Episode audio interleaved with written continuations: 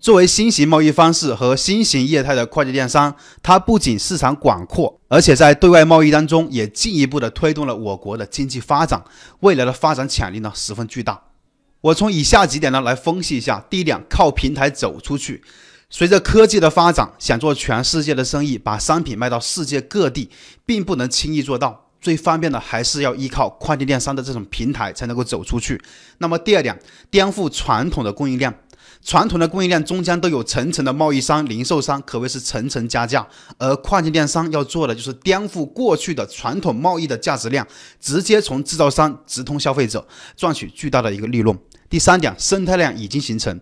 现在的供应链特点呢是产品多样化和定制化。一个大卖家可能一天要寄一万多单，寄到几十个不同的国家，不止在速卖通上面卖货，他可能也会在亚马逊、阿里巴巴各大平台上面去卖货。所以说，跨境电商已经慢慢变成了一个生态链。那么你是怎么看待跨境电商未来的发展趋势呢？欢迎大家在评论区一起交流。